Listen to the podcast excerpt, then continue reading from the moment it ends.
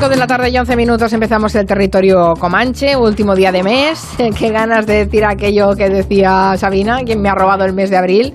Bueno, la verdad es que en algunos momentos ha pasado lento, más que rápido. Pero bueno, vamos a acabar el mes en todo lo alto, celebrando el Día Internacional del Jazz. Así que vamos a improvisar una hora de radio con esos elementos que son nuestros comancheros. Máximo Pradera. ¿Qué tal, Máximo? Disfrutando la libertad de Madrid, las cañas y todo eso, ¿no? Por supuesto, sí, sí, sí. Vivir en libertad es poderse tomar una caña al área de la noche. Está Miki Otero con la muñeca dislocada, lo sé, Miki, de firmar ejemplares de Simón en San Jordi. Sí, muñeca dislocada es una canción de Alaska o algo así. Sí, fue muy bien, la verdad. Y mucho comanchero entre los lectores. Sí, te lo O sea, que los saludo aquí a todos. Ah, qué bien, fantástico. Ya, ya vimos que triunfaste en San Jordi, ya lo vimos, ya. Supimos de tu éxito. Nuria Torreblanca, que está aquí conmigo, es la primera que me lo contó. Muy buenas, ¿qué tal? Yo lo voy chivando todo por aquí. También está David García Senjo, que está en Jaén disfrutando de su aceite. ¿Qué más quieres, David? Estás como un rey. Nah, no hace falta ni salir ni nada. Aquí no tenemos nada de lo que hay en, en otros sitios. Está bien, y, y tranquilos que estáis. Pues, El domingo, el domingo es el Día de la Madre, eh, el primer domingo de, de mayo, y Máximo Pradera ha encontrado la inspiración en esta fecha para crear una playlist dedicada a las madres, que nos hace Sí. mucha gracia, porque has encontrado madres para todos los gustos. Y lamento comunicar a nuestra distinguida audiencia que se queda fuera de la playlist. Madrecita del alma querida. No ha entrado, porque solo pueden entrar cuatro, pero bueno, yo sé que esto lo llevan en el corazón muchísimos oyentes. La, la, la abordó Antonio Machín en sus tiempos. Y antes de entrar en materia con el repelente barra adorable Jean-Jacques, eh, que representó a Mónaco en el año 69, Dejadme que os comente la cantidad de mm, fechas distintas en que se celebra en el mundo el Día de la Madre. O sea, en España sí se celebra el primer domingo de mayo, pero en otros países, por ejemplo, Bélgica, Brasil, Canadá, Chile, China, segundo domingo de mayo. O sea, esto es un, esto es un sin Dios, que diría. Un poco de orden, pero ¿qué pasa? Se ¿Qué han desmandado. Bueno, vamos a empezar. Basta de cháchara y escuchemos a Jean-Jacques con Momón. Mamá, mamá, un bello sueño.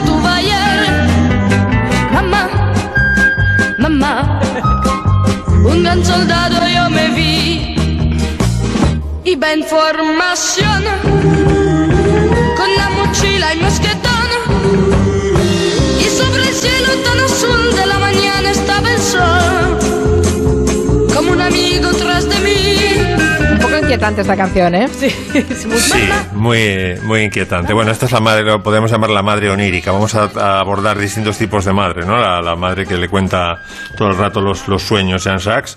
Y, bueno, fundamentalmente es una canción triste, porque está en modo menor y eh, luego dice que no quiere envejecer. Y es una canción un poco deprimente. El tipo, el niño lo bordó, tenía 12 años, casi no entra porque tenía la edad yo creo que ahora con las reglas de ahora de Eurovisión no entra y entonces era mm, la cosa más laxa y dijo, bueno, es que la- si quitamos mamá se nos va Eurovisión abajo porque la verdad es que aunque quedó la sexta, es la que recordamos de, de la edición de Madrid, ¿no? Justo, junto con Vivo cantando. Ganaron cuatro, ¿os acordáis? Ganó Reino Unido. Yo no. Tenemos ganó que Francia acordarnos, una- Max, de verdad. Joder, joder, fue, hombre, Eurovisión, en a- a- ¿nos marcaba Eurovisión en aquellos tiempos? A mí me marcaba. A mí me, me- vamos, aquellos. Estás mayor, ¿eh? ¿Eh? Sí. Bueno, es, es un niño, tú decías que es inquietante, eh, Mari Carmen. Sí. Fíjate, es un niño que incluso es tan inquietante que ha generado leyendas urbanas después de, porque claro, es un juguete roto hoy, está entrenando un equipo de rugby en, en, en Tolón, entre Marsella y Cannes, y ha desatado todo tipo de leyendas, porque que se había suicidado, que, que había muerto en un accidente de tráfico, en fin, ya poco a poco se fue haciendo la luz sobre Jean-Jacques. Que sepáis que está vivo y coleando, que está casado, que tiene dos hijos y que es un exitoso entrenador de rugby en Tolón, Mira. y eh, de juveniles, y que ha hecho triunfar a Francia a nivel nacional en por lo menos una ocasión. Caramba, todo un Bueno. héroe del deporte y la música. seis naciones aquí. Sí, sí, sí, sí, sí, impresionante. Ahora vamos a. Pasamos de la madre onírica a la madre insustituible. Cuando mi madre murió, yo tenía tu edad. Creía que si rezaba para que mejorase y tenía verdadera fe, se pondría mejor. Que no moriría. Pero murió. No funciona. No, no funciona. Yo quería mucho a tu madre. Quizás la quería demasiado. Yo no creo en el cielo, No importa. pero me gustaría volver a verla.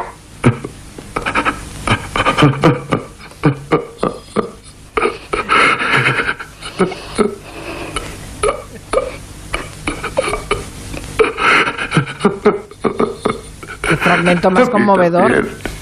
El mejor culebrón de todos los tiempos, señoras y señores. Tierras de penumbra, la adaptación de los ensayos de mm, C.S. Lewis. Vaya llorera, de verdad, es tremendo. Sí, sí, sí, esto, esto es una película muy emocionante gracias al trabajo muy contenido de Anthony Hopkins y de Deborah Winger. A mí es una película que me fascina, la veo una vez al año fijo. Y bueno, pues esa es la madre insustituible basado en la, en la historia de C.S. Lewis con su mujer. Joyce eh, Davidson me parece que se llama, y que murió de cáncer de huesos. Y bueno, me ha alegrado mucho revisando un poco la historia de, la película, que primero fue, bueno, primero fue el libro de C.S. Lewis, luego me parece que fue obra de teatro, luego TV Movie, luego la adaptó, la dirigió en el cine en el año 93. Bueno, pues la traducción al castellano la hizo Carmen Martín Gaite, mi tía Carmen Martín Gaite en el año 1961. Ujú. Es realmente un, un momento difícil de doblar, ¿eh? También. Es Sí, una sí. Muy difícil y y horrible. sin em- ¿Qué decías, Nuria? Y has nombrado a Debra Winger, una actriz que desapareció en buen momento, es la, la Oficial y Caballero con Richard Gere, una actriz Mm. que desapareció, buenísima, con La Fuerza del Cariño, con Shirley MacLaine, y que un- en un momento determinado desaparece de Hollywood, deja de hacer películas, creo que años más tarde volvió, pero que no se sabe exactamente qué es lo que pasó con Debra Winger, creo que se Pues cruzó, se yo. cruzó un poco con el mundo de Hollywood, ¿no? Que era un poco conflictiva, sí. También- eso, también, eso también lo decían, eso también lo decían. Pero qué pena, porque era una grandísima actriz. Sí, sí. Enorme, enorme. Y aquí en esta, en esta peli está eh, cuando se enfrenta a la- al academicismo de, de Oxford, está impresionante. Los cortes que pega a los colegas de C.S. Lewis. Dices, ole, con ole, con ole. Está, yo no, no, no creo que le sobre a Tierras de Penumbra ninguna escena. Está todo perfecto. He oído que la noche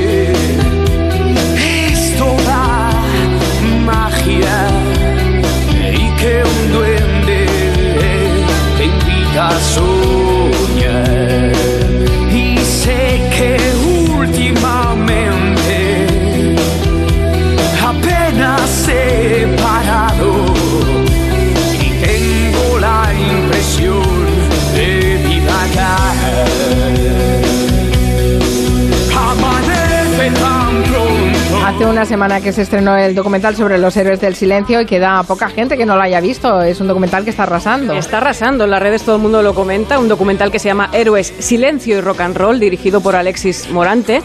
Se puede ver en Netflix y os lo recomiendo tanto si sois fans de Héroes del Silencio como si no lo sois, como si no los conocéis. Creo que es muy interesante y sobre todo está muy bien hecho y no es nada fácil documentar la historia de un grupo de rock, además como este, con tantísimo éxito, probablemente el de más éxito de toda España. ¿Cómo arranca esta historia? Pues arranca, y además así es el documental, arranca en Aragón, en Zaragoza, empieza el documental con unas imágenes, unos planos aéreos fantásticos, con la canción Aragón de la Bordeta, que ya para situar, eh, pues tiene un punto de, de arranque de reivindicación, ¿no? Somos un grupo de rock, somos de Zaragoza y en provincias también pasan cosas, que es un poco lo que siempre decían los héroes del silencio, ¿no? Estamos en 1984 y en provincias, así, cuando eras de fuera de Madrid, en la mayoría de los casos, te dabas a conocer por los concursos para bandas y por las radios locales, que así es como empiezan los héroes su carrera. Con eso alguien de Madrid se da cuenta ahí de que este grupo puede empezar a hacer algo interesante y, llegan ahí a andar el camino y bueno, pues como empieza una banda, conocen a productores, conocen a discográficas, las discográficas dicen, no sé yo, estos chavales si van a dar para mucho. Bueno, pues ese, ese principio es, es a, base de picar piedra, de mucho esfuerzo, de que la crítica no se los toma muy en serio. En principio les llaman enseguida que son un grupo de peluquería, un grupo de chicas. Y los héroes, pues R que R, diciendo somos una banda de rock, tenemos ganas de, de conseguir sacar nuestros discos. Y al principio de los tiempos, cuando estás empezando, en los 80-90 tienes una banda de rock, tienes que recorrerte en ese momento todos los programas de televisión, absolutamente todos. Y ahí van magazines de tarde, van programas musicales, incluso concursos como el 3x4, por ejemplo, y vamos a conocer a la banda porque nos la va a presentar la mismísima Julia Otero. Los nombres de los componentes del grupo Héroes del Silencio son Enrique Ortiz, el cantante, Joaquín Cardial, guitarra bajo, Juan Valdivia, guitarra solista, y Pedro Andreu, que es el batería. Aprovechando eh, la ocasión de que alguien os preguntó eh, los nombres de este nuevo grupo eh, que cultiva el pop rock en estilo inglés, estilo bastante inglés, pues les hemos invitado para que nos canten una canción que se llama Héroe de leyenda, ¿no? Sí, cuando queráis. Esto es lo que sale en el documental, sale Julia ahí. ¡Qué jovencita! ¡Qué jovencita, Julia! Claro, claro, ahí lo... jovencita, Voz de, sí. pipiola, voz de pipiola. Bueno, ta- tan jovencita que, que, que Enrique Bumburi era Ortiz entonces. Exacto, todavía, todavía se llamaba La de años. Enrique Ortiz antes de ser Bumburi. En esos años, además, recordad lo que era la televisión. Se imponía a los grupos que venían a tocar, ven a actuar a la tele. Que, que- sí, sí, pero vas a tocar en playback, que es una aberración para cualquier banda de, de- de lo que sea, tocar en playback. Pero si querías actuar en la tele, tenías que pasar por el aro.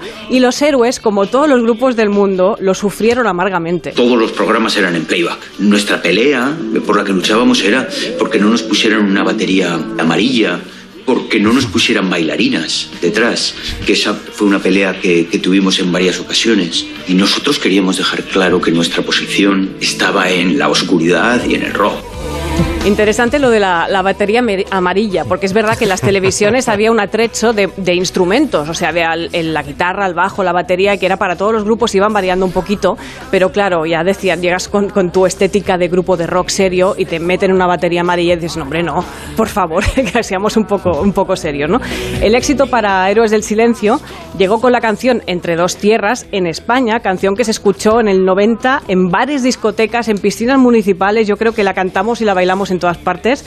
Carretera Manta y cada vez más conciertos. Bueno, poco a poco la, la ambición iba creciendo también y pensaron, oye, si hemos triunfado en España, ¿por qué no probamos a triunfar en Europa? Y entonces cogieron furgoneta y se fueron ahí a recorrer Europa y en Alemania ya, vamos, consiguieron un éxito que se les, se les dio en la categoría de semidioses.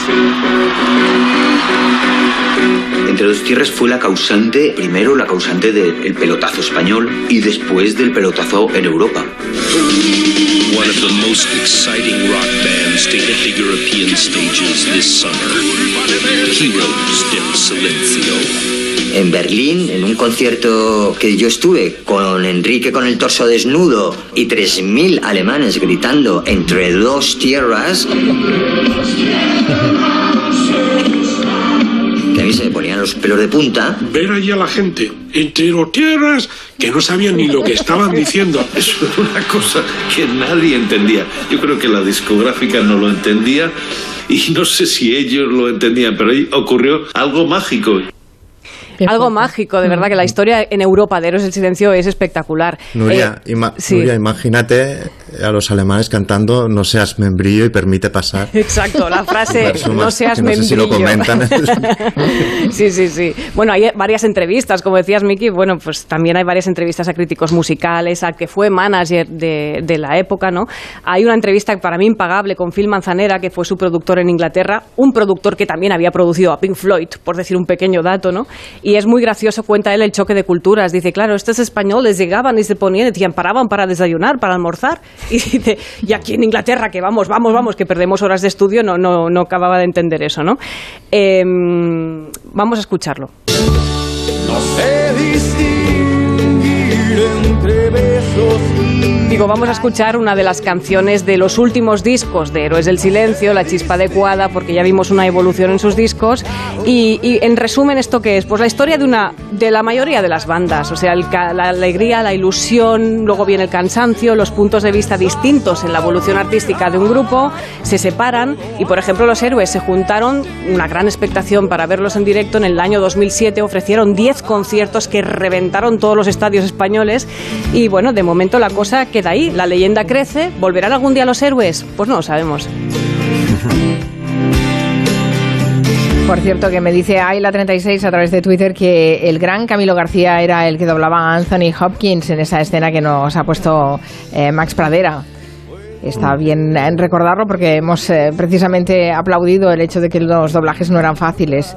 Eh, también me dice su antifa que hay una peli documental en la que algunas actrices reflexionaban sobre el hecho de que Debra Winger dejara la profesión y no solo ella. Se titula Buscando a Debra Winger y es muy interesante. Ah, la veremos. Que no sé si lo conocéis. Eh, si no, pues No. mira, apuntamos la recomendación. Y José del Cura me dice que en el 69 no había límite de edad en Eurovisión, que ahora sí que debe ser mayor de 16 para poder participar Eso en el es, concurso. sí, sí. Y la regla se incorporó en el 89 después de que participaran dos niños de 11 y 12 años. O sea, se les iba de las manos y dijeron, venga, aquí que tengan una cierta edad. Viaje con nosotros si quiere gozar. Viaje con nosotros a mil y un lugar y disfrute de todo al pasar y disfrute de las hermosas historias que les vamos a contar. ¿Saben eh, lo de los hilos de Twitter, no? Como después de, una, de un tweet se van haciendo otros que van aportando más información. Bueno, pues nuestro arquitecto David García Senjo se ha inventado un nuevo género, porque después del hilo radiofónico arquitectónico de, de las discotecas, que le sacamos bastante provecho, ahora creo que tam- también vas a hacernos un hilo o algo por el estilo, ¿no? Pues sí, le conté a, a Nuria que tenía una idea en la cabeza que me sonaba bastante bien y bueno, me dice, pues mm, creo que vas a hacer un hilo que va a ser lo, lo mejor para, para tratar de contarlo. Eh, bueno, la semana anterior, bueno, hace un par de semanas contamos lo de la, unas relaciones que parecía que no tenían mucho que ver, las discotecas y, y la, y la, o la música electrónica y la arquitectura brutalista y esa semana, pues como decía Guruchaga, nos vamos de viaje y vamos a ir a hacer, a hacer un viaje entre distintas épocas y edificios distintos, pero que creo que tienen un hilo común que relaciona las tres principales civilizaci- civilizaciones que definen nuestra cultura. Vamos a empezar en Mérida, que era Roma fuera de Italia, una de las principales ciudades, pero sus restos no se habían descubierto y el teatro romano apenas, apenas queda visible en la parte superior del, del graderío a principios del siglo, del siglo XX. En esa época comenzaron en Granada las excavaciones que devolvieron los palacios de la Alhambra a su configuración original tras siglos de abandono, que se podía ver en los cuentos de, de Washington Irving y demás. Entonces, eh, las, perdón, las rehabilitaciones fueron la base de todas las intervenciones que posteriormente se hicieron en España y fueron, fueron ejemplares. Entonces, junto a la Alhambra, y en principio un elemento que se entiende que es ajeno a ella, Carlos V decidió establecer su palacio. Eh, se suele decir que es un intruso en este recinto, pero gracias a su construcción, o sea, gracias a que Carlos V decidió hacer un palacio fuera de los palacios nazaríes, se mantuvieron las construcciones que ahora podemos disfrutar. Y si Y Mérida era Roma- conciertos maravillosos. En ese, en, ese, Pues- en ese palacio de Carlos V un concierto. Yo vi uno de Dorantes que se me, vamos, me quedé Pues temblando. va- vamos a hablar de conciertos un poco más adelante. Eh, en el bueno, pues si Mérida era eh, Roma en Hispania, eh, pues eh, el palacio de Pedro de Machuca era la Italia renacentista en la España de los de los Reyes Católicos, un gran volumen cuadrado que en su interior alojaba un patio circular que era un elemento totalmente novedoso en la arquitectura renacentista y que avanzaba hacia el, man- el manierismo, que introducía elementos extraños dentro del riguroso orden clásico y que la máxima, el máximo exponente de- del, manierismo arquitectónico es, el, es Miguel Ángel. Las obras quedaron inconclusas y no se terminaron hasta los años en los que luego se recuperó todo el recinto de la Alhambra. Y si el palacio de Carlos V, eh, si el palacio lo encargó Carlos V, sus abuelos encargaron el templete de San Pietro y Montorio en Roma, sobre el lugar donde se supone que crucificaron a San Pedro, y es una de las obras más puras del Renacimiento. Ahora es España la que construye una lección de arquitectura en Roma. Es un volumen circular, rodeado de columnas y rematado por una semiesfera no es exactamente una iglesia, sino que es, es un esboto porque está dedicado al primer hijo varón que tuvieron los reyes católicos, que, que luego falleció. Y para contemplarlo mejor se pensó hacer un patio circular eh, en el convento en el, que se, en el que se sitúa y que tiene que ver con el patio circular que luego se construyó en, en, en Granada, pero el patio circular de Roma no se llegó a construir. Ahora el templete está encajonado en un pequeño patio dentro del recinto de la Academia Española en Roma donde van beca- becados los mejores artistas y arquitectos de España para que estudien los monumentos de la arquitectura clásica de la antigüedad in situ. Y de ahí vamos a volver a viajar a nuestro tiempo y vamos a viajar a Granada y vamos a viajar a Mérida. José María García de Paredes fue uno de estos becados en Roma y junto a otros compañeros eh, hizo obras que son consideradas el arranque de la arquitectura moderna en España a principios, bueno, a- en la segunda mitad del, del siglo XX.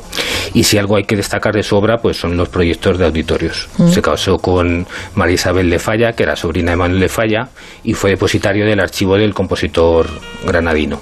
Y en su honor se construyó el Auditorio Falla junto a la Alhambra, que es la principal edificación en ese recinto tras el Palacio de, de Carlos V y el primer auditorio moderno en España.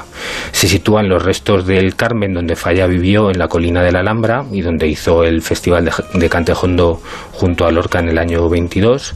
Y es un proyecto que durante muchos años estuvo proyectando García de Paredes como un edificio ideal para la música del que, del que era el tío de su, de su mujer. Pudo visitar y admirar la Filarmónica de Berlín en, en obras y contactó con el eh, asesor acústico de, de la Filarmónica de Berlín para el Auditorio Granada.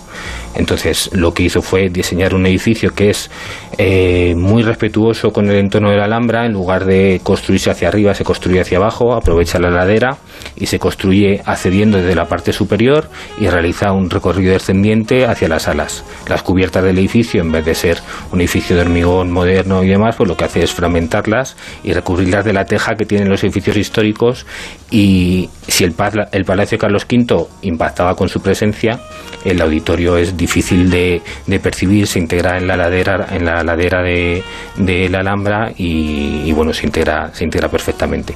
Y tirando del hilo, eh, seguimos tirando del hilo, García Paredes construyó un auditorio en el Museo del Prado, que fue eliminado en la última ampliación del museo, que fue realizada por otro becario en Roma, Rafael Moneo.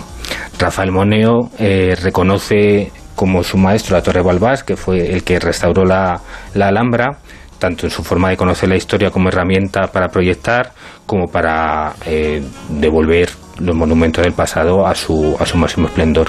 Y gracias a otro compañero en la Academia de Roma, recibió el encargo de construir el Museo de Arte Romano de Mérida, eh, en Mérida había el riesgo de que una excavación arqueológica, cuando empezaron a hacerse todas las excavaciones que se pueden apreciar ahora, eh, había el peligro de que una excavación eh, hiciera que se hundiera una calle y con esta excusa construyó una de las principales obras de arquitectura del siglo XX, que es el Museo de Arte Romano de Mérida, y lo hizo evocando tanto los espacios de la arquitectura romana, con sus grandes bóvedas y arcos, y también con la forma de construir con grandes muros de ladrillo que sirven de soporte a los, a los restos arqueológicos, a las piezas que se iban excavando, de esto que hablábamos al principio del hilo, eh, las piezas que se iban sacando pues están puestas en este, en este museo.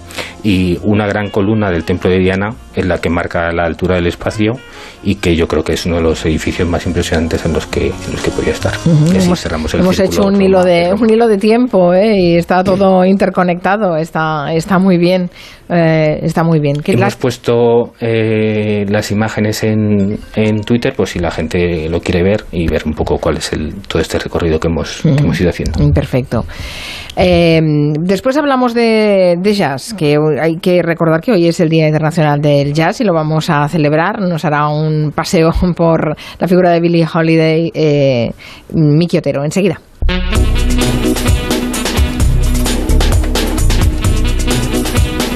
De 3 a 7, Gelo. Con Carmen Juan. Hola, somos Telefónica. Queríamos daros las gracias por habernos llevado hasta aquí. Porque hace casi 100 años nos pedisteis estar más cerca de vuestra gente y nos pusimos a tirar y tirar cable. Y después vinieron el 5G, la nube, el entretenimiento y muchas cosas más. ¿Y ahora qué? ¿Hologramas? ¿Inteligencia artificial? Vosotros pedid. Porque si algo hemos aprendido es que esto no va de gigas o datos. Esto va de escuchar a las personas y cambiar con ellas.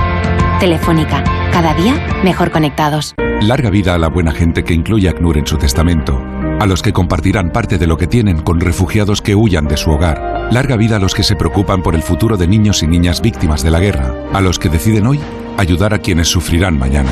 Larga vida a esos locos que sueñan con dejar un mundo mejor del que encontraron, a quienes tienen en cuenta a los refugiados hasta en el último momento. Larga vida. Si incluyes ACNUR en tu testamento, tu generosidad seguirá viva. Infórmate sin compromiso en www.largavida.es o llamando al 900 900 532. Aunque la nueva normalidad ha cambiado tu espacio de trabajo, es importante que sigas cuidándote desde casa. Te recordamos, especialmente en el Día Mundial de la Seguridad y Salud en el Trabajo, que apliques y respetes las medidas de prevención también en tu hogar. Infórmate en el 900-713-123. Comunidad de Madrid. ¿El precio de los tratamientos hace que no te decidas a adelgazar? Ahora en Adelgar tienes tu tratamiento para adelgazar por 79 euros al mes. 79 euros al mes con todo incluido. Pide tu primera consulta informativa gratuita en el 91 577 44 77 y en adelgar.es y ven a Adelgar. Te va a cambiar la vida. Este domingo celebramos el Día de la Comunidad de Madrid. Desde A3 Media estamos orgullosos de la diversidad de nuestro país y por eso queremos felicitar a todos los que os sentís parte de esta comunidad. Felicidades Madrid. A3 Media. La televisión de un gran país. ¿Sabes que puedes tratar la grasa localizada, la celulitis y la flacidez al mismo tiempo? Ahora con Morpheus 8 Body, radiofrecuencia por excelencia, conseguirás lucir tu mejor versión este verano en una sola sesión. Llama o manda WhatsApp al 679 88 33 14. Doctora Ana Revuelta Alonso, médico estético y farmacéutica. Primera consulta gratuita.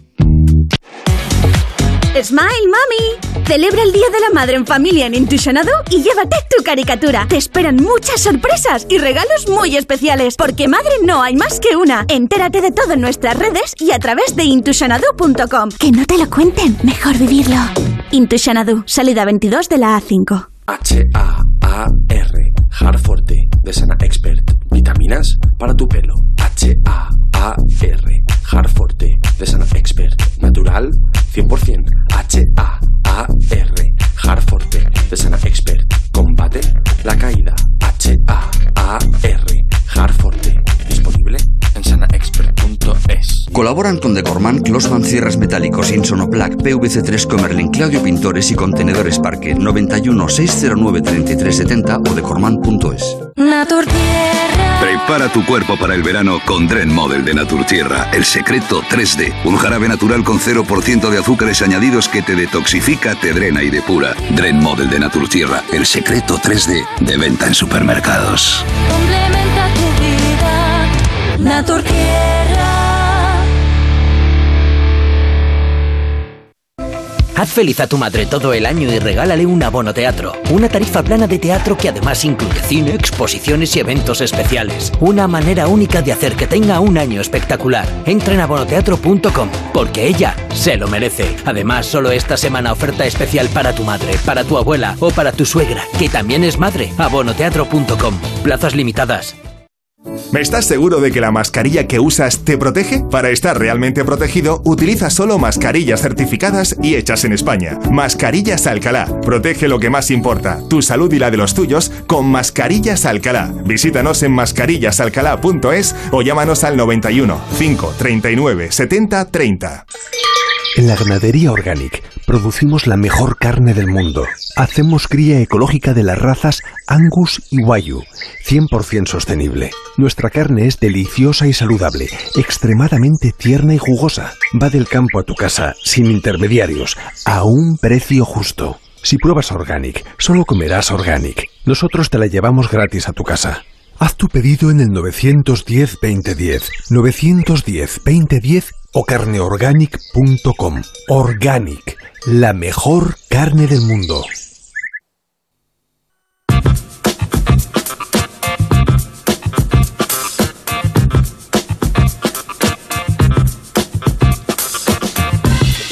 Estaremos todos más o menos de acuerdo en que la ceremonia de los Oscars de este año ha sido la más sosa de toda la historia, ¿no? sí. Diríamos, eh, sí, ya lo hemos comentado esta semana. Pero hay algunos elementos interesantes, eh, básicamente en las películas, y Miki Otero se ha fijado en una de ellas, los Estados Unidos versus Billie Holiday. Sí, porque además hoy es el día del jazz y me parecía como una buena razón para, para hablar de esta película para hablar de. Bueno, es una especie de biopic sobre Billie Holiday, eh, centrada sobre todo en una canción en concreto, Strange Fruit, Fruta Extraña, que es como la, algo así como el himno antirracista eh, pionero. Eh, y la película además está, está muy bien. La película es esta. Vamos a escuchar ¿Cuál de mis canciones te gusta más? Strange Fruit. Sí, esa canción habla de cosas importantes que están sucediendo en este país. La tal Holiday está haciendo que muchos piensen lo que no deben. Es el inicio de ese presunto movimiento por los derechos civiles. Esa letra provoca a la gente. ¿Tiene un plan? Es adicta a las drogas. Exacto. Yo quitaría Strange Fruit. Pues yo quiero cantarla, joder. Es por tu propio bien. Cantaré lo que me dé la gana. Bueno, pues, pues es, es- es esta canción, es la historia de esta canción de Strange Fruit que, que digamos que abrió muchos caminos a muchas cosas, pero a ella acabó destrozándola de alguna manera. La revista Time dijo en el 99, en el 1999, que era la mejor canción de la historia. Pero la clave es lo que dijo 60 años antes, cuando se estrenó, que dijo que era solo propaganda política y no le dio demasiada eh, importancia, ¿no? Y la historia a mí me gustaría explicarla como con uno de estos cuentos que hago a veces para explicar algunas cosas, ¿no? Y, y arranca con Billie Holiday, pues con una infancia durísima, ¿no? Eh, su, su madre tenía 13 años cuando la tuvo y su padre tenía solo 15 y, y de hecho poco después de tenerla eh, las abandonó, ¿no? Y de hecho su padre murió tiempo después porque todos los hospitales de la zona se negaron a, a atender a un, a un negro, a un afroamericano.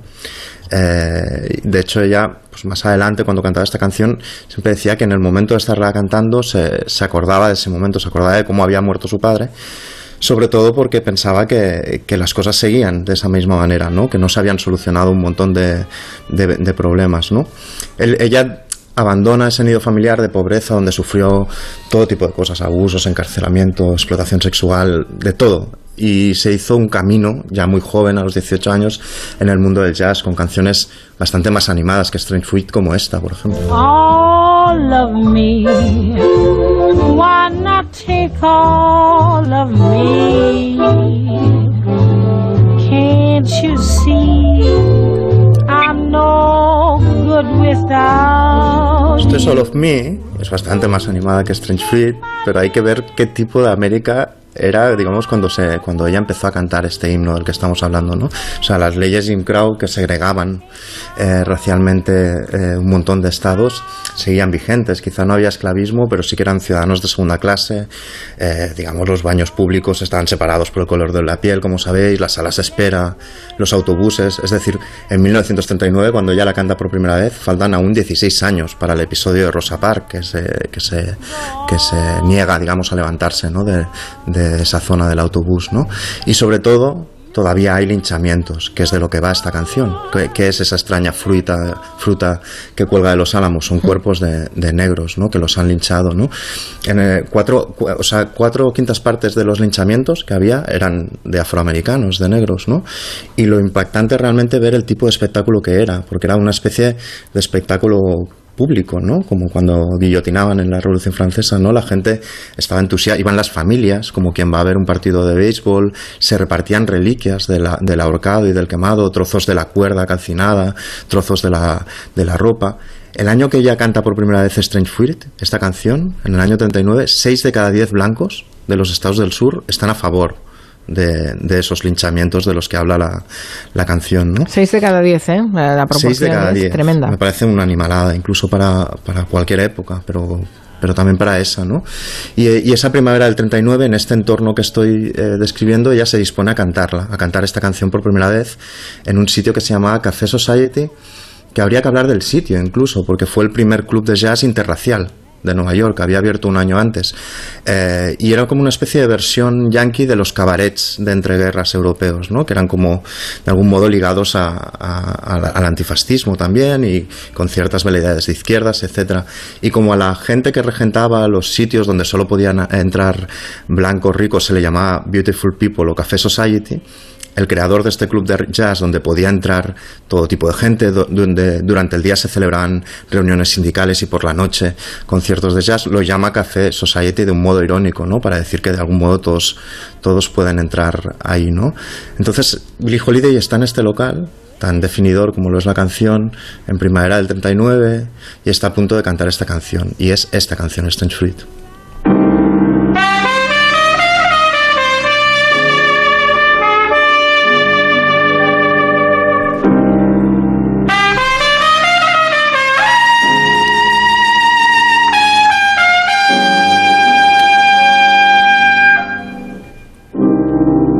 southern trees bear strange fruit.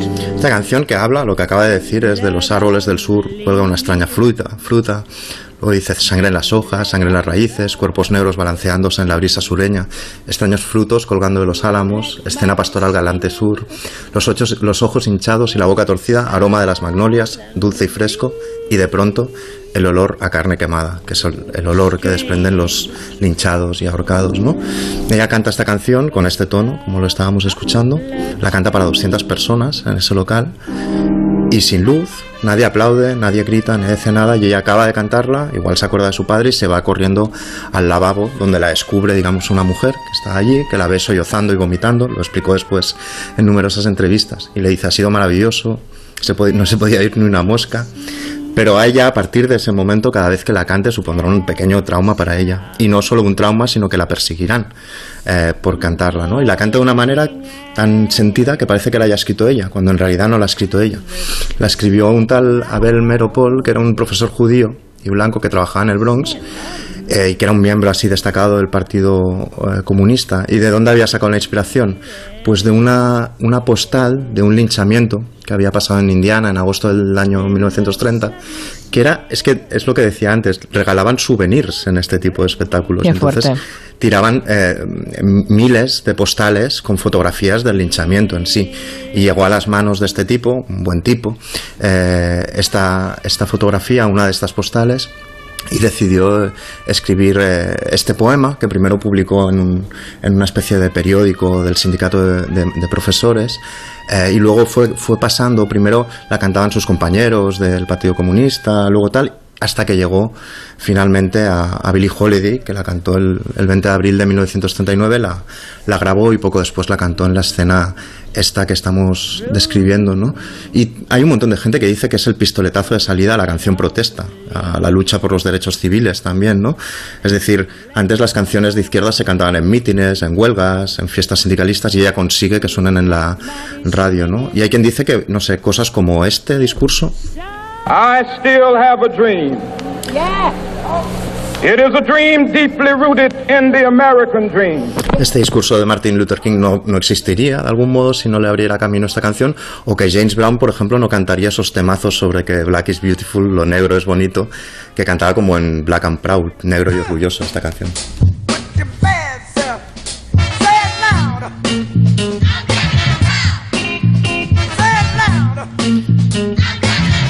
Pero vaya, Holiday mucho antes de esta canción de James Brown tenía 23 años sola y desde ese momento es lo que os comentaba, la empiezan a perseguir porque esta canción, como explica el tráiler de la película, era peligrosa, era la época del FBI John Edgar Hoover y le hacía las mil y una, o sea, le preparaba redadas para pillarla por, por tenencia de narcóticos, utilizó un poli negro que había tenido un romance con ella para pillarla una vez más, quería mm, de todas las formas posibles eh, que dejara de cantar esa canción. Y ella se negaba a dejar de cantar esa canción. Pero a medida que la perseguían, que entraba en la cárcel, que entraba en hospitales por sus adicciones, esa canción se parecía casi más a su vida. Cuando el verso que he leído antes de los ojos saltones y la boca torcida, Mm. a ella no hablaba solo de los negros linchados, hablaba de ella misma, de cómo tenía el físico, de cómo estaba de cuerpo eh, en ese momento, hecha polvo ya.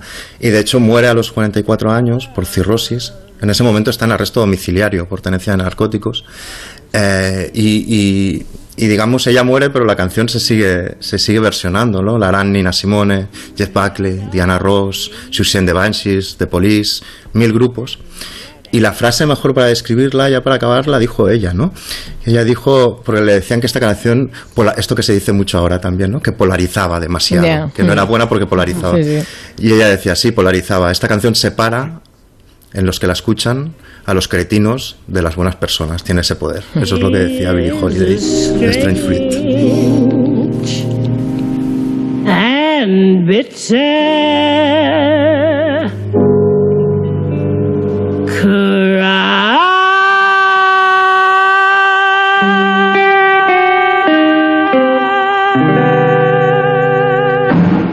Vaya historia, tremendo. Y Bueno, lo tremendo es que además sigue así el ambiente americano, Sí, sí, ¿no? sí. O sea, Sí. el, el- eh, los linchamientos que estamos viendo últimamente son linchamientos. Un policía que le dispara a un Sí, sí. niño sin, sin que haya hecho nada, no sé, es espeluznante. Sí, sí, Está, está ahí en esa sociedad cosido de una manera que será En el difícil ADN, sí, en el descoser. ADN Sí, de sí, sí. muchísimos americanos, sí. Vamos a seguir con la lista de madres clasificadas eh, que Max Pradera ha insertado en su playlist. A ver, ¿qué, qué madre nos toca ahora? Bueno, nos toca La Madre Gestante y es un disco maravilloso de Joan Manuel Serrat que aparece en el año 72, casi igual al de Antonio Machado, es el dedicado a Miguel Hernández y el, el poema es Menos tu vientre. menos tu vientre, todo es confuso. Menos tu vientre, todo es futuro fugaz, pasado. Baldío y turbio.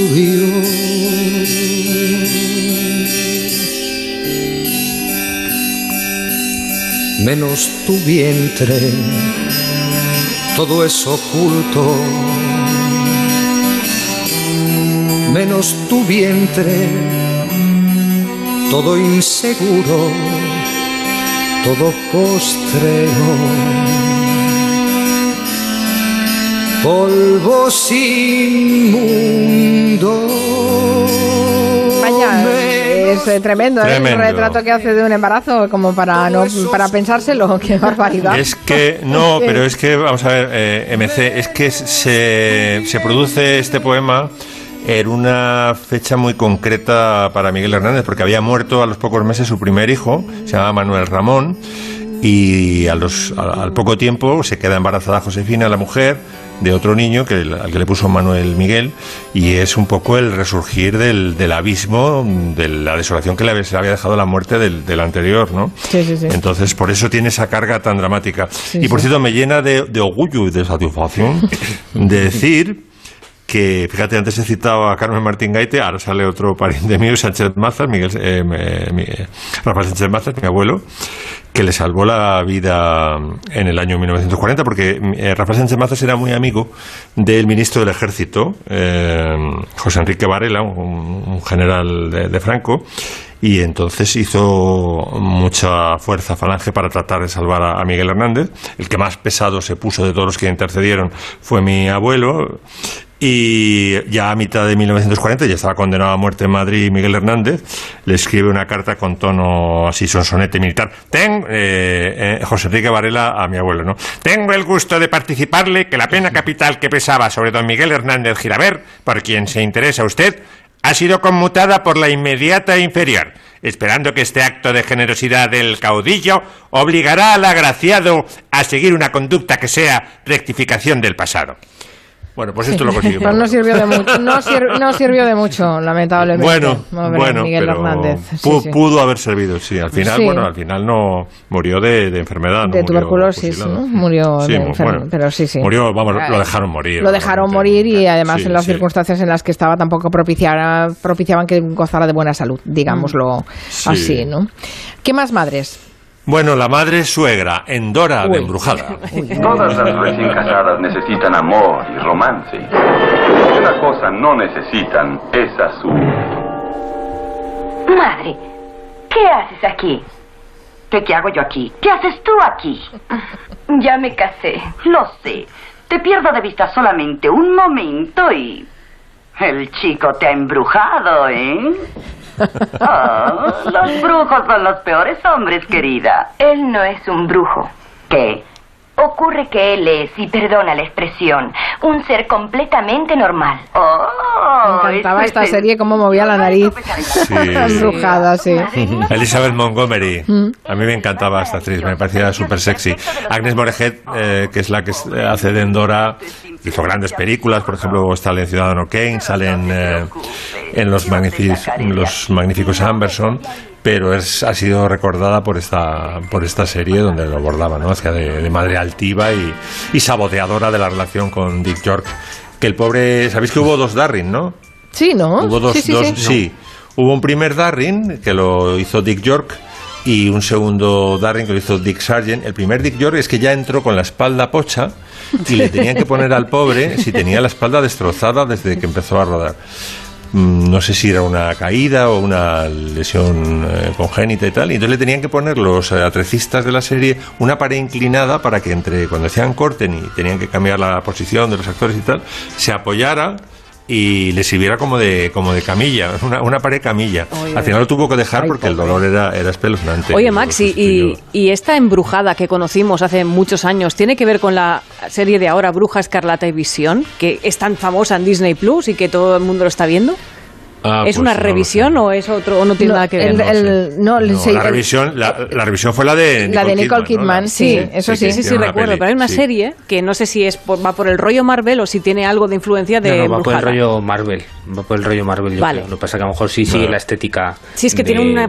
se parece mucho, tiene una... Sí, Pero sí, embrujada, Embrujada no sé si estaréis de acuerdo. Bueno, eh, no sé qué. TV Guide me parece que la calificó entre las 50 mejores series de todos los tiempos. Yo creo que es una serie imborrable que nos ha marcado a todos y que nos ha divertido a todos. Sí, sí, sí. Y la suegra era una bruja. Y además, yo solo la puedo, por, por, por eh, adicción a mi niñez, ¿sabes? Por, por, porque no he crecido, solo la puedo ver con el doblaje este sudamericano. Sí. Claro, sí, es como sí. las películas Disney. Madre. Sí. es verdad, es verdad. Que está, está evolucionando también el doblaje sudamericano. ¿eh? Sí. Antes era más suave ¿eh? y ahora está mucho más marcado.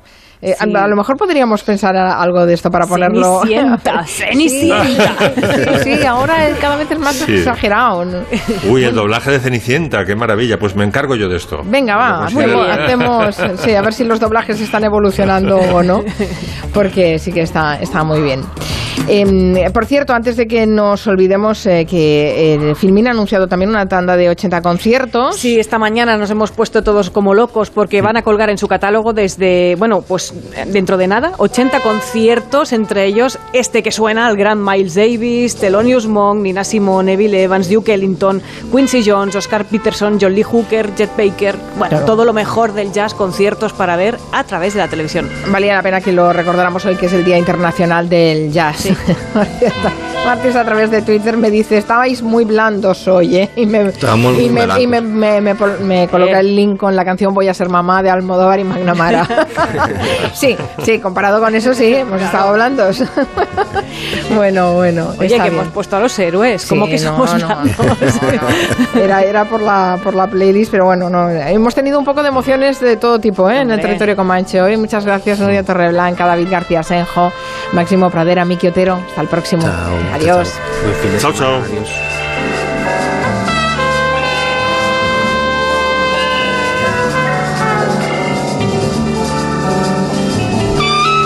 ¿Sabían que eh, tu testamento puede ser solidario? Tú también puedes ayudar hoy a quienes más lo necesitarán mañana. Claro que sí, incluyendo a los refugiados en tu testamento a través del Comité Español de ACNUR, que es la agencia de la ONU para los refugiados. Expresarás de esta forma tu solidaridad con eh, la vida y el futuro de los que lo han perdido todo. Y además también tu deseo de dejar un mundo mejor.